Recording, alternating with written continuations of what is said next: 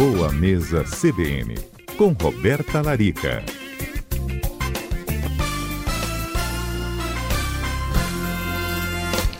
Doutora Roberta Larica conosco e Boa Mesa CBN no ar. Boa tarde, Roberta.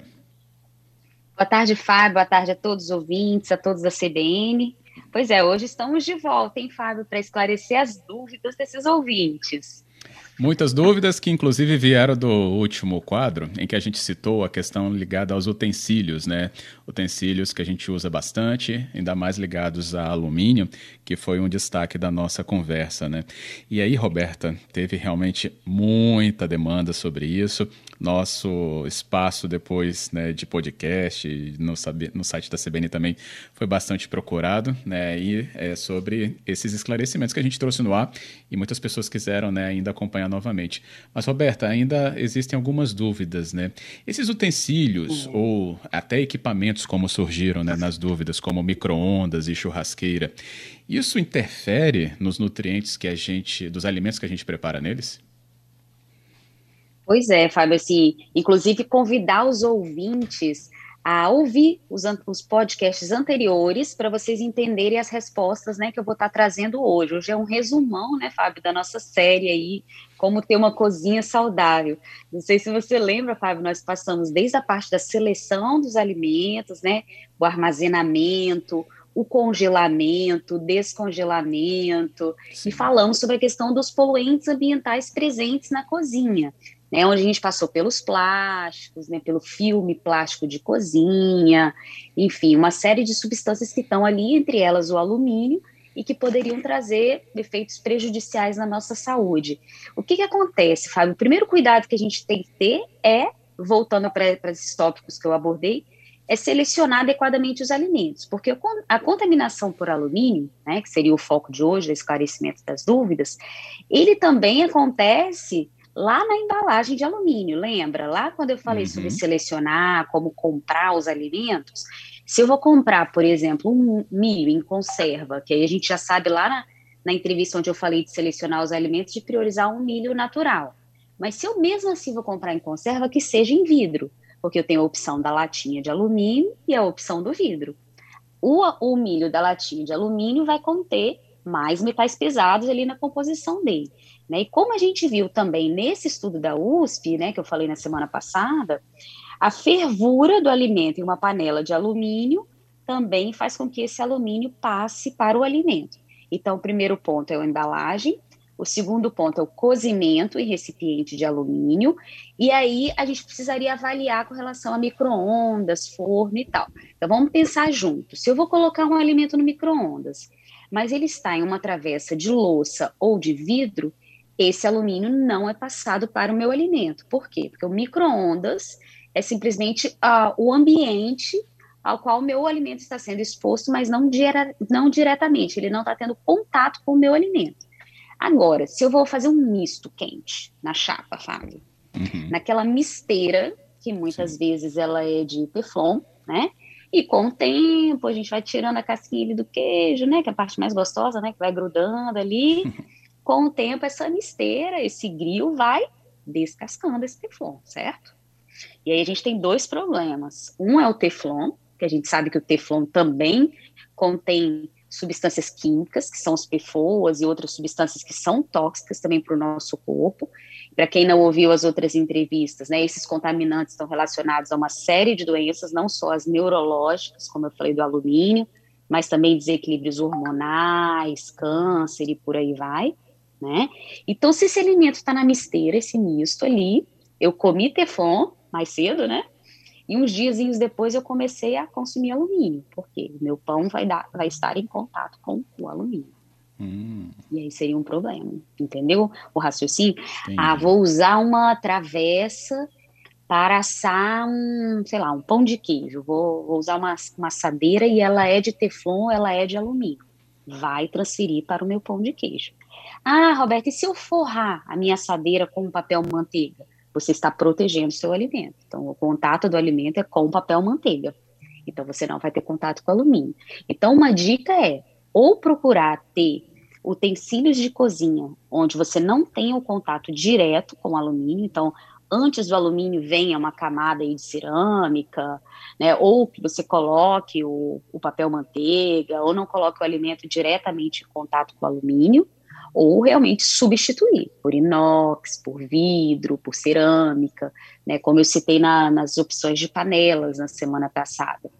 É, essas seriam as opções mais seguras, né? A gente falou também a respeito da panela de ferro, a panela de barro, que também são opções, apesar de que a de ferro a gente tem que ter um cuidado com os níveis de ferro no organismo. Então, eu não acho que seja uma panela bacana para fazer um cozimento frequente. Tá? Ah, frequente, então, voltando a esse assunto, vidro, cerâmica, inox, tá?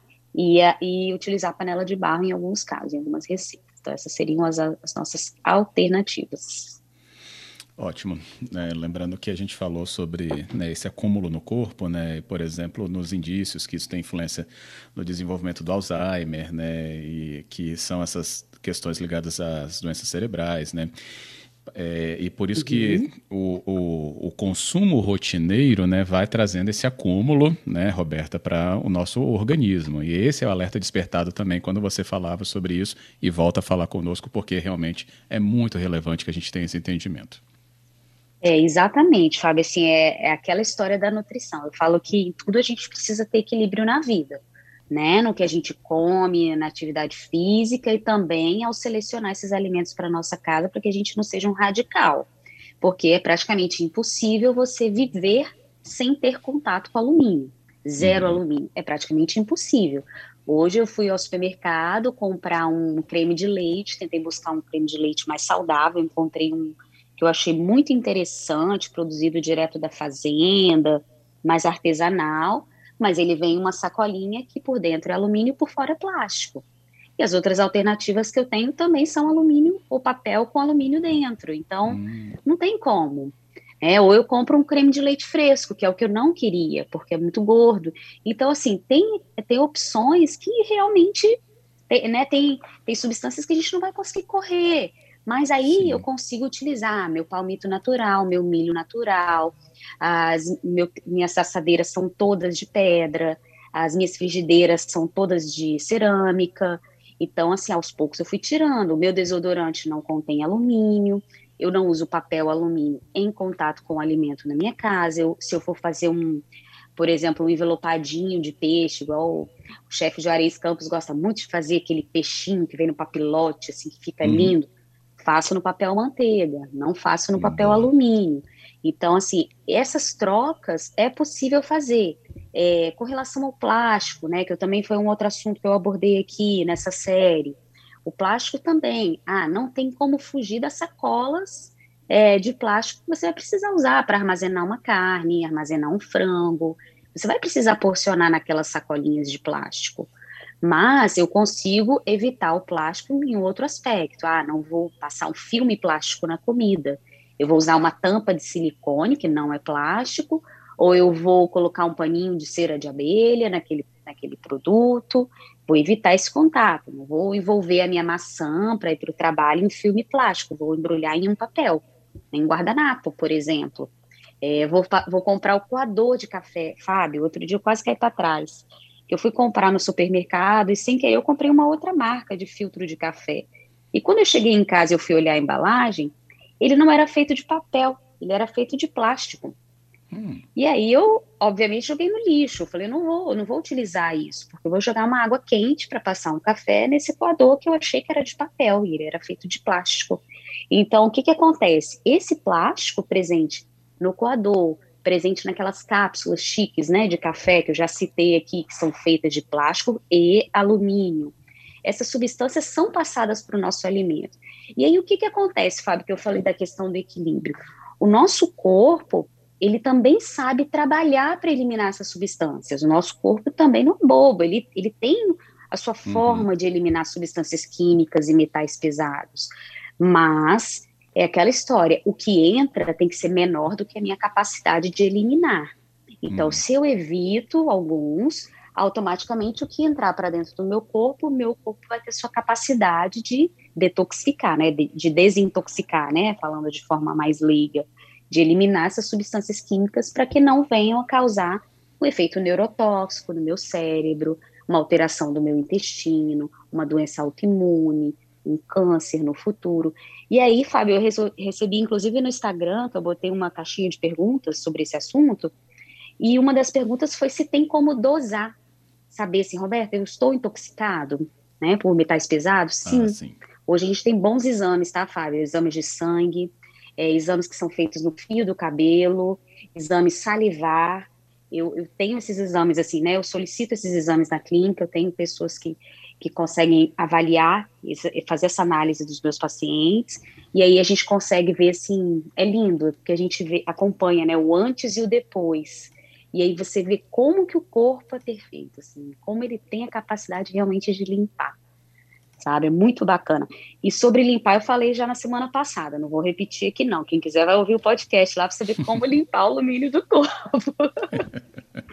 Muito bom. Inclusive, podcast é só você procurar Boa Mesa CBN, que vai estar completinho na plataforma que você estiver.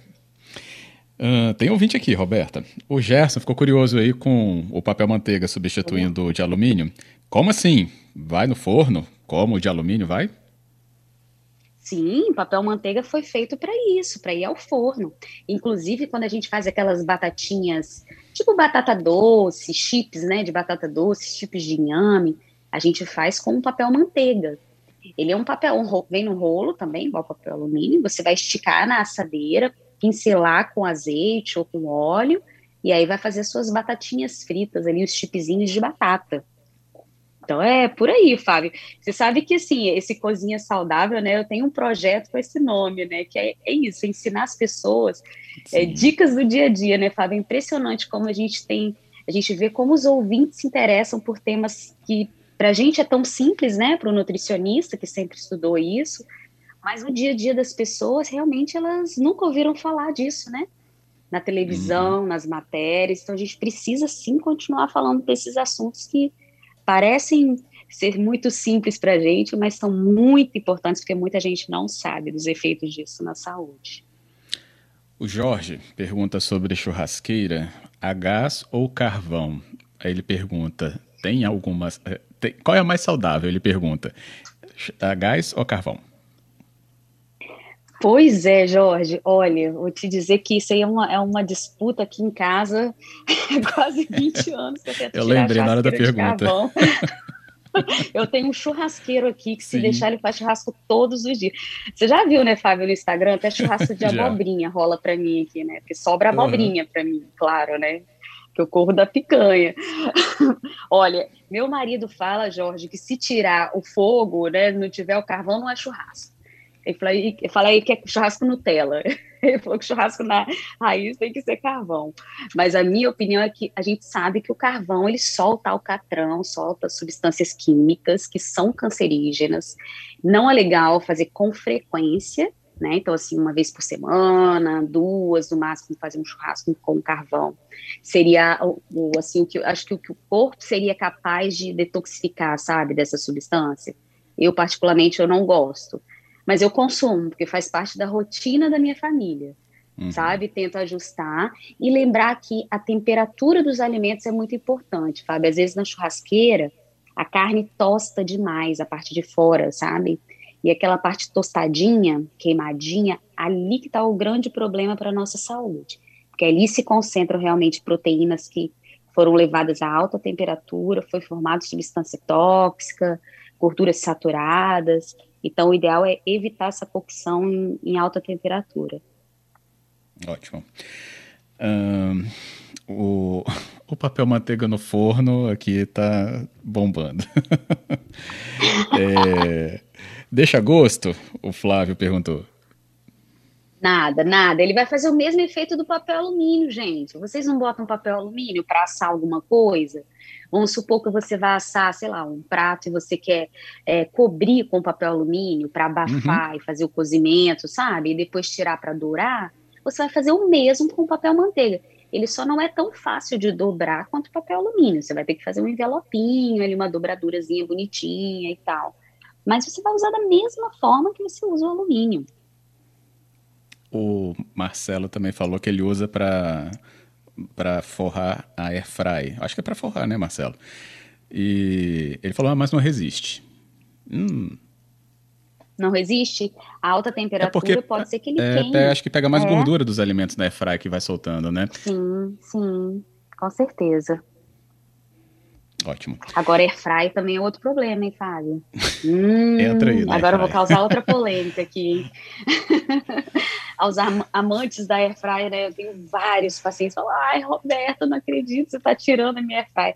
Tudo que eleva demais a temperatura dos alimentos, você tem uma perda nutricional muito grande.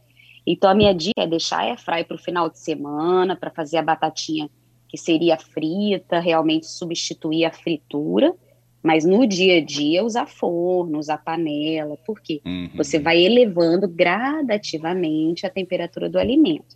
A não ser que a sua airfry tenha alguma forma aí de você fazer uma cocção em baixa temperatura. Tá. E Ótimo. pronto, gerei polêmica, né, Fábio? Polêmicas, mas embasadas, tem informação, tem análise, tem estudo, né? Então a gente está trazendo aqui esclarecimento. Aí. Ótimo. Eu acho que eu economizei aí o bolso de muitos maridos também, né? Acho que eles, os que a esposa já estava pedindo para comprar airfryer, vai falar: tá vendo, amor? Eu ouvi a Roberta falando na CBN, não precisa gastar dinheiro com airfryer. Pronto, fechou. Roberta, por hoje muito obrigado. E como a gente já falou, tem o formato podcast para tantas outras informações, inclusive essas reunidas por aqui, como a gente fez hoje. E ainda nas suas redes sociais, é sempre bom lembrar, né? A gente tem aí acesso também a tantos destaques. Pois é, Fábio, assim, convido os ouvintes a acompanhar o meu Instagram, doutora Roberta Larica. Essa semana a gente está falando muito sobre cozinha saudável, né, com, com essa minha comunidade virtual nova. Então, assim, tá muito bacana. Entrem lá, façam a interação, pega as receitas, tem uma receita de um bolinho de caneca que ficou incrível, que fiz ontem de café da manhã, Fábio. Ontem não, fiz sábado. Bolinho de banana zero açúcar, um minuto no micro-ondas Fica saborosíssimo. Pronto. Vale fazendo. Já tá a dica aí. Obrigado, Roberta, por hoje. Até a semana que vem. Obrigada a todos os ouvintes pela participação. Até a semana que vem, com certeza.